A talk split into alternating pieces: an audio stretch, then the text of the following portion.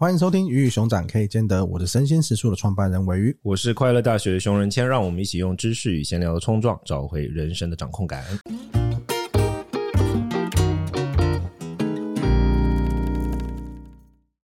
今天这一集呢，我们来聊一个可能大家最近，如果你有看 Netflix 的新片《黑暗荣耀》啊，你会经常听到霸凌嘛？它是讲的是一般友情啊，或者是学校的霸凌吗？他哦，就是学校的霸凌。学校霸凌。对，那现在的人可能比较常遇到就是职场上的霸凌。那我们今天呢，就邀请了一个职场专家，职场专家。我怕你讲职场霸凌专家。职场专家小白，嘿，hey, 大家好，我是小白。小白要不要自我介绍一下？哎，hey, 我今天刚刚好可以告诉大家，我的身份已经变成前微软资深协理了。哦，呃、是是就是呃离离开一个。很多霸凌故事的环境，Oh my God，那也其实也是大家很很向往的大企业。其实这就是我要告诉大家的，像刚好今天人谦在嘛，对不对？是是他其实是要散播快乐的。那神，我相信这个，那听讲我要写信没事，你继续。但就是有得必有失，嗯、如果你要得到某些，例如说世人艳羡的成就啊，那是必然你就是要承受极大的挑战。对，你在微软多久？十六年，哇，十六年，十六年，对，哇，很厉害哎，嗯，哇塞，十六年前我们在干嘛？哦，算了，对不起，十六年，天哪，哎，是所以十六年之后，然后，然后，然后，然后离开这公司，对啊，所以你在公司就一直在这公司十六年，是啊，而且我为什么待十六年，其实也跟我第一个的霸凌故事是有关的。嗯，事情说，嗯，就我出了一本书叫《职场神兽养成记》嘛，是是是。那我为什么写那本书的起心动念，也是因为太多人跟我说他们在职场上被欺负啊，然后觉得自己是没有选择的，是是。那我想说，我我自己曾经被欺负到死为止。我的主管他有一些些职场上的一些道德的一些问题，然后被调查，那他就希望找一个看起来好像年幼可欺的人背锅，然后就是啊。是啊是啊，那时候是希望我能够就是逼我离职，每天骂哦，每天叫我去他办公室拉正三个小时，嗯，连。那个呃，你我觉得你不适合在这里工作，因为我觉得你。有完美主义，你要求太高。我想啊，什么时候对工作有要求变成一个缺点哦？就是就每天骂你骂三小时，然后后来骂了一个礼拜之后，他叫我的好朋友来跟我说：“哎，It's time to go。”嗯嗯嗯嗯。后来我莫名其妙，然后直到这个有人来呃告诉我秘辛哦，原来他正在被调查，希望你能够背锅，才知道哇靠，原来我莫名其妙被别人变当成了替罪羊。嗯，那那个时候其实太痛苦了。是是是，因为其实上对下的霸凌 plus 平行的，因为他会调动同事去孤立你。对对对，因为毕竟他是老板嘛，他有权利，他有权利，而且别人也会怕他。大家老实说，在职场，大家一定是在乎自己的薪水比在乎同事来得多嘛。如果今天老板给你暗示，哎，这个人你要孤立他，是必然你会照着做的。那时候太痛苦，所以我就发誓，我不能够逃。嗯，那你要如何才能够有那样子的正向能量呢？嗯、才能够坚持呢？我就告诉我自己，我一定要比那个人晚三十秒离开公司。啊，真的？结果你撑过了多久？他，他今年退休了，一月退休。哦，那你晚了不止三十 秒，你晚了非常多。是是，那哦，但他后来还是持续霸凌你吗？嗯，后来他就离开我们部门了，所以就是我比他还持久。耶！OK，那你有没有什么想跟我们分享？就是如果假如今天听到的人他是。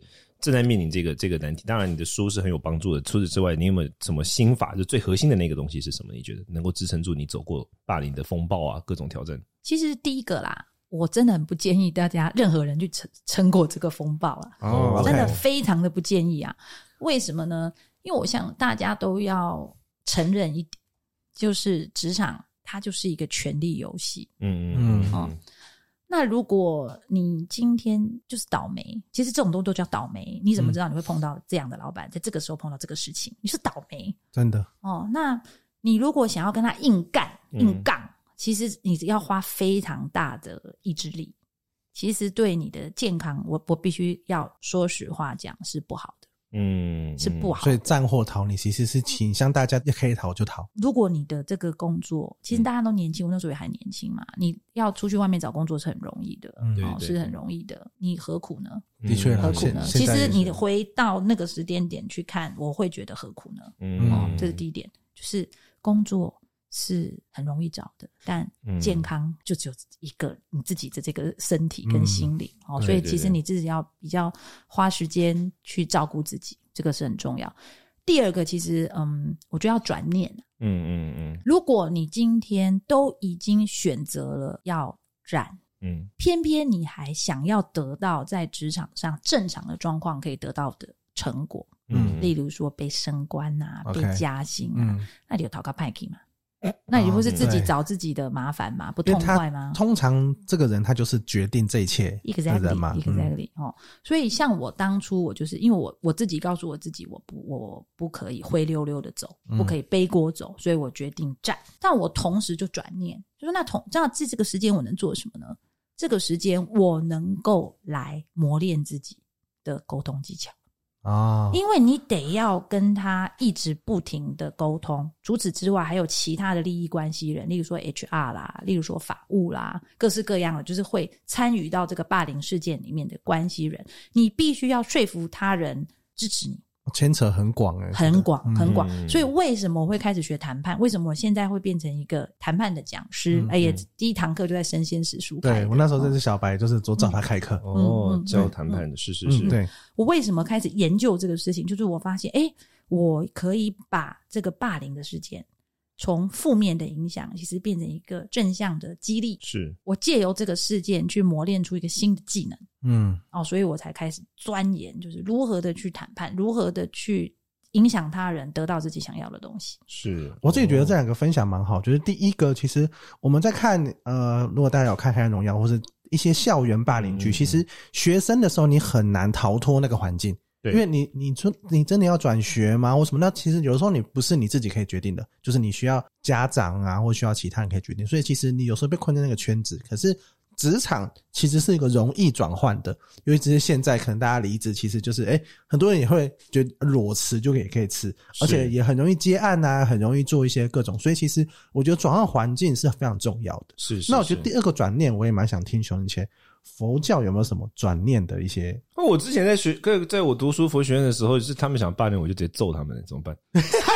没有啦，你 你不要鼓励人家打架，不要鼓励人家打架。对，有没有什么转念的一些方法可以分享给大家？不知道哎、欸，我。我想想看哦，好，我我觉得，我觉得就是说，我觉得遇到任何挑战的时候，其实我我觉得刚刚小白讲到一点非常重要，就是说你你得先选择什么是最重要的事情。我觉得人啊，就是说他在遇到问题的时候，我觉得其实不是有霸凌，我觉得所有同类也是，他都有一种同样的价值，就是说人很容易很像是你知道走着走着走着，然后你突然就被一个天外飞来的时候打到，然后天外飞来的时候打到那个当下，你会有点懵嘛，就是说你的大脑会有点不是那么清楚。不，有时候不知道发生什么事情。对对对对对，然后你可能会，比如说，假如这个人的是一个气急很容易愤怒的人，像我这种气急攻心的人，我可能就直接拿起石头来看哪里石头丢过来，我就砸回去。我可能会这么做。那有些人可能会就蹲在地上哭啊，有些人可能会拍照上传先动，I don't know，就之类的。每个人在那个当下都会有一些很很像是应激的反应。呃，应激的反应意思就像是我们手一碰到火，我手就会立刻收回来，叫应激反应嘛。对，我们也会有某一种就是社会性的应激反应。但我我觉得根本性的问题，反而是在这种时刻，你更需要不要应激反应，你要先思考一下，说到底对我来说什么是重要的。因为像我觉得小白刚刚提的例子里面有一个很重要的点，就是有可能当别人弄你的时候，你的应激反应就是我要斗回去或者我怎么样，但你就会越陷越深，然后就失去了很重要的一些东西，比如说其实健康可能更重要，或者是可能其实这个职场根本不值得为了一个几万块的薪水冲他回啊，就是那种感觉。嗯嗯，所以我反而觉得在这种时候最关键的点是你得停下来，然后思考一下你脑子里面。对你来说，哪些事情是更重要的？所以我反而不会称之为转念，我反而会称之为说，你你得看看清楚那个状况，就是说不要被应激的短视、应激反应跟短视困住。对，虽然那个是一个蛮本能性的，你当下就会有一个反应嘛，因为每个人的习性，他会马上反应出来嘛，啊，但是这个时候停一下，我觉得反而比什么都还要重要。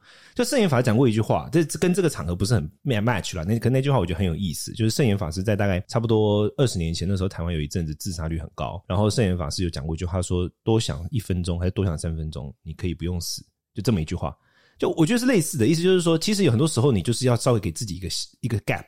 然后那个时候，你的应激反应就会缓下来，那你就可以去思考说，其实对你来说，人生最重要的是什么？我如果是我的话，可能会这样。当然了，这年轻的时候我就直接动拳头了哈。好，我们今天讲到霸凌嘛，对不对？那我也想问一下小白，就是你其实感觉上你的职涯呀，有发生过，或是因为毕竟在同一个环境十六年嘛，我自己觉得大企业很容易发生这种霸凌或是斗争的原因，是因为其实整个可能外在环境或整个企业其实是蛮稳定的。你可能不用一直到处去开疆辟土啊，因为不像新创产业嘛，你好像就是要为一直为了业绩各种拼搏，所以其实你可能去年跟今年做不太一样太多事情，但是业绩有可能都会达得到。那这种人的状态，他还是得要去运作嘛，或者是他要为了某个位置，他需要去达到。然后在外在环境或这些成绩都差不多状态底下的话，就必须要去斗争，你才有可能斗到一个位置，我才有可能被看见。所以很容易发生这种霸凌啊，跟斗争。那我现在大企业很容易发生这种状况，那你自己有没有发生什么故事可以跟大家分享。诶，首先我想要先 correct 一下，就是大家对霸凌行为的一些误解。OK，就是霸凌很多时候他不见得有原因啊，oh. 所以有些人被霸凌，他的话会很郁闷，就会去想为什么是我，我到底做了什么事情不对？哦，其实不会因为这个霸凌的事件，不会因为你是新创公司或大公司。他也不会因为是一斗争，其实很多时候是人格特质。OK，有的人就喜欢霸凌别人、欺负别人，就是一个人格特质。那像我哦，竹凡不及被宰啊，真的，因为 因为其实我跟各位分分享一下，就是霸凌这个这个定义其实是可以很宽的。OK，哦，因为其实嗯、呃，就是只要你受到他人的，不管是在生理或心理上的攻击，你觉得被侵犯，其实这就是一种霸凌。是，嗯。嗯所以就是在职场上来讲，就是因为很多东西，包含你说常常有人都不好好工作，老是去约会，嗯、然后都把事情推给你，也觉得你好像就是一个气卡层 manager 啊，okay, 这样算不算霸凌？嗯、其实也算。manager，第一次听到这个词，嗯嗯，是不是？一直在收拾残局，嗯嗯嗯，是是是，这算不算？也是啊，也是一种霸凌啊。所以我。给大家的建议是这样子啦，就是说霸凌它其实是 everywhere，因为人有时候就是会想要离苦得乐，那自己离苦了，就会想要把苦推到别人身上啊。OK，哦，那你如果是选择不想起冲突，你承受了，那你就要欢喜受。这是是我常常推告诉大家的，你不要一方面啊，我不愿意跟别人起冲突，嗯，二方面又一天到晚觉得别人怎么都这样欺负我。对，对对对对对对对。那于是乎，你其实就把自己陷在一个情境里面，Okay. 就是哦，我觉得我自己被霸凌了，好难过。但你没有想到一件事情是，其实你只要愿意在当下说 no，这个霸凌行为就结束了。嗯，是对，我后来发现，就是说这个我之前跟那个尾鱼聊过非常多次，就是因为我我后来发现很多人其实他其实不太懂得怎么拒绝别人，或者说他不知道怎么去画一下那个界限。就是有时候我觉得霸凌是有意无意发生，当然有那种极度恶劣的嘛，嗯、就是我觉得像可能你您刚刚提到你主管的状况，我觉得那是相对恶劣一点。但有些人他可能是。不能说他是无意的啦，但就是说他在你刚刚提到例子里面，他在追求自己离苦得乐的过程中，他是直接把苦推走，但他没有想过说这苦会推到哪里去，嗯，反正就别人那边这样子。那当我们自己不懂得怎么去把自己那个。界限画下来，或者说不让人家把苦推到我这儿来的时候，这个东西最后就落到自己头上，就变得是自己其实就变相的受到了受到了霸凌。嗯、那我会想问你，就是说在这些过程中，你自己陪伴你走过那些低潮，或者说你陪伴你面对这些东西，最重要的那个那个力量是什么？我老公。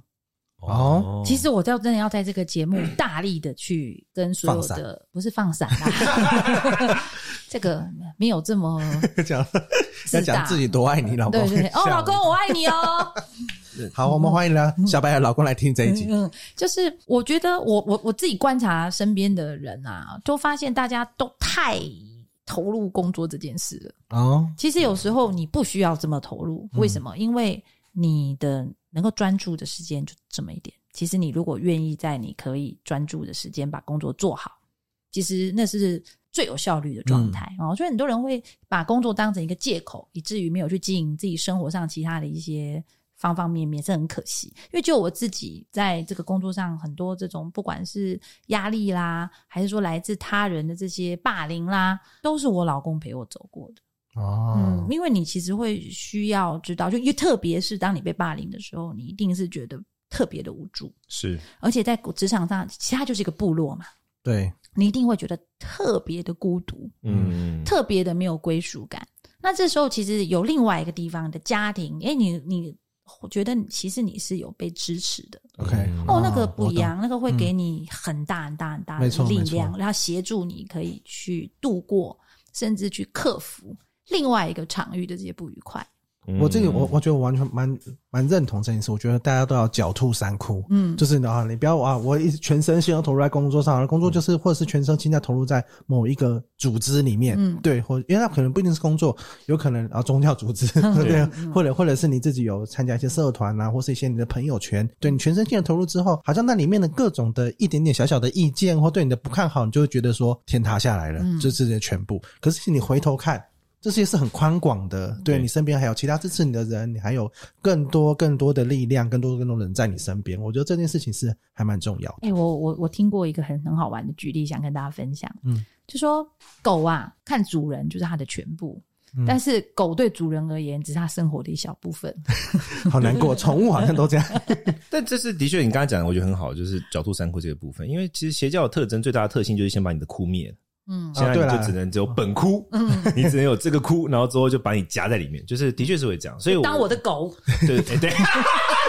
没错，没错，就是你就当我的狗吧，意思就是这样，没有错。所以，所以我觉得，对我刚刚讲，其实我我觉得蛮意外。你刚刚那个小白分享这个点，我我也很认同。就是说，其实从我们从心理学上，或者是从那种大脑的结构来看，人类是社会性动物嘛，社会的陪伴本身给予我们极大的力量，这不需要任何道理啊、原因啊，它其实就是很能够去呼唤我们基因，或者说会将我们的基因里面让我们感到安全感的那个部分。不过，我也有一个部分有点好奇，就是说，因为我看小白你的文章，你也提到说是对工作是蛮有热情的一个人，那你怎么拿捏这个平衡？就是说，一方面对工作有热情，但是你又保有狡兔三窟，这个事情的平衡怎么抓到的？因为我觉得很多时候有热情就会直接一头栽进去嘛。哎、欸，这个其实很多人问我、欸，哎，是是，因为我真的干蛮多事的。你看我在嗯，那我就是这么多人中的其中一个，像小狗一样望着你，然后我只是这么对你来说，我只是这么多人中一个。但好，那你刚才跟我讲不适合组织这样，那你请说。嗯，就是我，你看我之前就又在算是。压力很大的组织工作，是哦，工作量大。然后我同时其实会兼课，因为我这个是我的兴趣，这、嗯、热情所在。然后我还经营了一个社群，工作生活家，常常周六周日要办活动，然后还要陪老公陪小孩，所以大家都会问我说：“啊，你还写书，你怎么去管理你的时间呢、啊？为什么你有办法做那么多事啊？”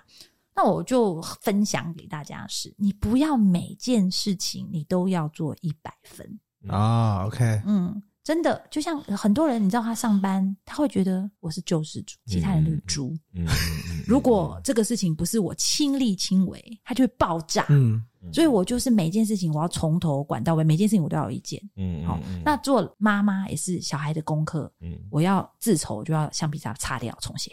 嗯，强迫症。对，然后做社群哦，不行，每一篇文我都要自己写，每一个图我都要自己做，哦，每一个场子我都要自己讲。别绝对不给任何人机会。嗯，如果你这样子去做，是必然你会把自己弄得非常的忙碌，嗯，然后周边跟你配合的人也都没有舞台。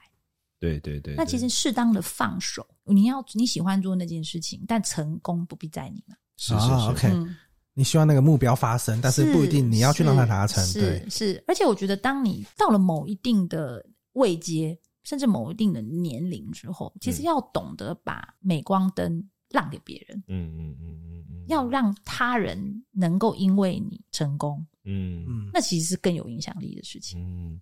那我也更好奇的，因为你刚刚提到完美主义这个部分，感觉如果说你有一点完美主义倾向的话，当然我我相信你老板他当然是找你麻烦了，但一部分，嗯、但你一定你一定也在你身上看到一点完美主义的特质嘛？你是一开始就这么想的吗？就是说事情不用每件事都做到一百分，还是你有经过一个过程之后你才有这个体悟？啊，因为感觉是经过过程啊。对对对，这个部分可以跟我们分享一下吗？其实就像你刚刚说的。天外飞来一颗石头，嗯，嗯，这就是黑天鹅嘛。嗯，对，你绝对不没有办法去预想说你的人生一定是百分之百的顺遂，是。但人生来这一趟就是学习，嗯，所以每一个挫折其实就是从里面开始自省，嗯，然后得到一些礼物，嗯。像我之所以会变成这个样子，其实就是一连串的霸凌造成的，嗯，就是哎，为什么主管不不霸凌别人，要霸凌我？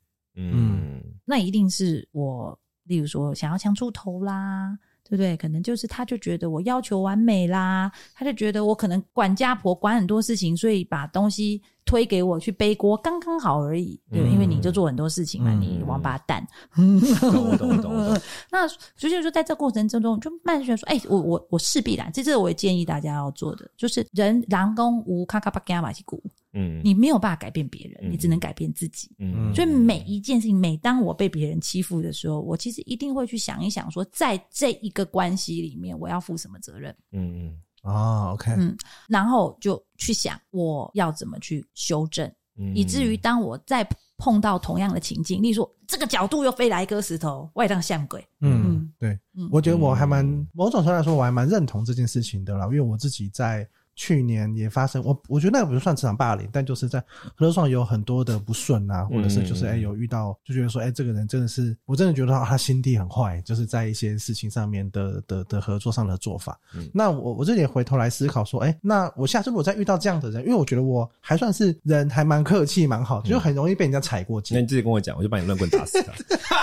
就是有的人会，有的人，但是有人踩过界，你是你是感觉到哦，他他他还算是就是。只是可能合作上想要想要吃一点小小豆腐啊或什么的，哎呦，那那是心地很坏，他就是知道你好欺负，他就来欺负你。嗯、对，我觉得面临这种状况，我这里还是，哎呦，当我被欺负，有可能是我，就是我我的整个组织可能会被遭殃，嗯嗯，对吧？因为不一定是我自己要处理嘛，有可能是我同事啊什么人要处理。我自己在这过程中，我也反省说，哇，好，那我到底你讲的划清界限很重要，就是我自己的原则跟我自己，这个我自己要做到什么程度？我觉得这件事情是，就是我今年再回来说，因为我本来不是一个很喜欢立这些规则或者原则，因为我觉得就是。大家合作可以共赢嘛，可以配合嘛。可、嗯嗯嗯、是有的时候就是这个，这很容易就会被一些人无限上纲这件事情，就丢掉能透清棍。对对对对，短土生绝对，我就我觉得我就很容易发生这种状况。对，所以你要说这是霸凌也好，我觉得某种程度也是，就是我就是在这个过程，我反而发现，就是你越越有原则，看起来越有棱角，看起来越有不容易被欺负的人，还真的就。反而不容易被欺负，对、嗯、我觉得这个就是欺负成本高嘛，很吊诡，对，很吊诡。对对，攻击对欺负的人来说，因为欺负这个人成本很高啊，就我还去欺负那个简单的就，他其实不是锁定你，他就是需要一个对象，然后刚好哎、欸，这个成本高，那个成本低，那我就往那儿去，就是我觉得是这种状况。其实有一本书叫《不理性的力量》，就在讲这件事情，嗯、就是如果对方认为你就是我咬你，你会咬回来的，那我就会想说咬你有代价，嗯，就不会。嗯、可是如果我觉得我咬你，你会想说消杂不，你就算了，那我绝对要狠狠的咬你一口。我最后想要补充一个故事，这个我觉得可能跟现在这个有点关系，也跟也跟某一些大的方向有点关系。就是顾维钧，顾维钧就是呃民国年代的一个外交官哦，顾维钧他那时候在二战的时候，顾维钧有参加一个就是酒会。然后在酒酒会的时候，那时候就有一些苏联的军官在将军在。那时候二战的时候，苏联支持中国嘛，对付日本。然后在酒会上面，然后顾维钧就跟苏联就跟那个苏联的军官讲说啊，就是很感谢啊，史达林给了我们很多帮忙啊，钱啊，军队啊，什么什么什么这样子。然后然后当然就喝嘛，喝喝喝，喝到后面的时候，那个军官就告诉苏顾维钧，就可能喝大了吧。他就说：“你们中国人可能不知道我们苏联的军方是怎么看待这个事情的。就是说，如果你们中国就是日本，就是现在犯华嘛，日本打中国嘛，如果你们就是坚决抗日的话，我们就支持你们，我们就给你们帮忙。哦，反正最后打赢之后，我们再来讨论怎么分。但是如果你们不抵抗的话，我们就会出兵瓜分你们的东北啊，因为你就。”哎，你有 Q 感吗？就是你，你弱，我全部就全部会冲外咬你啊，就这个意思。所以，因为他，因为这个就会影响到很简单，就影响到苏联的本本位利益嘛。就是说，日本如果因为日日俄关系一直是亚洲东亚的最东北亚最大的一个战争的那个原因嘛。那对俄罗斯来说，日本如果侵犯了中国，而且拿到了很大的领土，对他也会产生影响。所以，你就我从这个例子，我我这个故事我印象非常非常深刻。这个意思我觉得就很明显的表明，就是说，当你忍受他人的侵犯，而且你觉得哦没有关系啊，我退让退让会变好的话，那最后就全部人会冲上来把你分尸的。嗯，对，我觉得这是一个，而且大家要帮你，可能会觉得说，哎，啊，你都知道我怎么帮啦，对不对？对对对，这的确是，这是我很深的体悟。不过，我想要从这边提醒那个尾鱼一点哦，就从谈判的角度来思考这件事情哦，就是 set boundary 很重要，因为其实就是你的谈判区间嘛。但当你把 boundary 设好的同时，要保持弹性。哦，OK，对，这的确是。嗯，因为你如果讲话讲的，就是你刚刚讲到，对方觉得你有棱角啊，对方觉得你很有原则，但也很有可能就是什么呢？你框的那个区间其实已经超过对方可以接受的范围。OK，那很有可能就是因为你太有原则、太有棱角，对方就觉得没得谈。嗯嗯，所以其实 Yes，我们要有 boundary。但是一定要适时的在沟通中让对方知道，其实我们是可以保持弹性的。是是是是是。好，我觉得今天的分享都蛮好的。那我们今天的关于这场霸凌呢，我们还会再找小白来录一集。我们今天霸凌的故事感觉还意犹未尽嘛，还有其他的角度可以跟大家分享。那呢，我们今天的这一集就到这边告一个段落。如果大家对于职场霸凌，或是你有遇到这些状况，你有遇到这些想要跟我们分享的内容，想问的问题呢，欢迎在我们的 Apple Podcast 底下做五星留言，我们之后会做一集 Q&A 分享给大家。那今天这节目告一个段落，谢谢大家，大家再见，拜拜，拜拜，拜拜。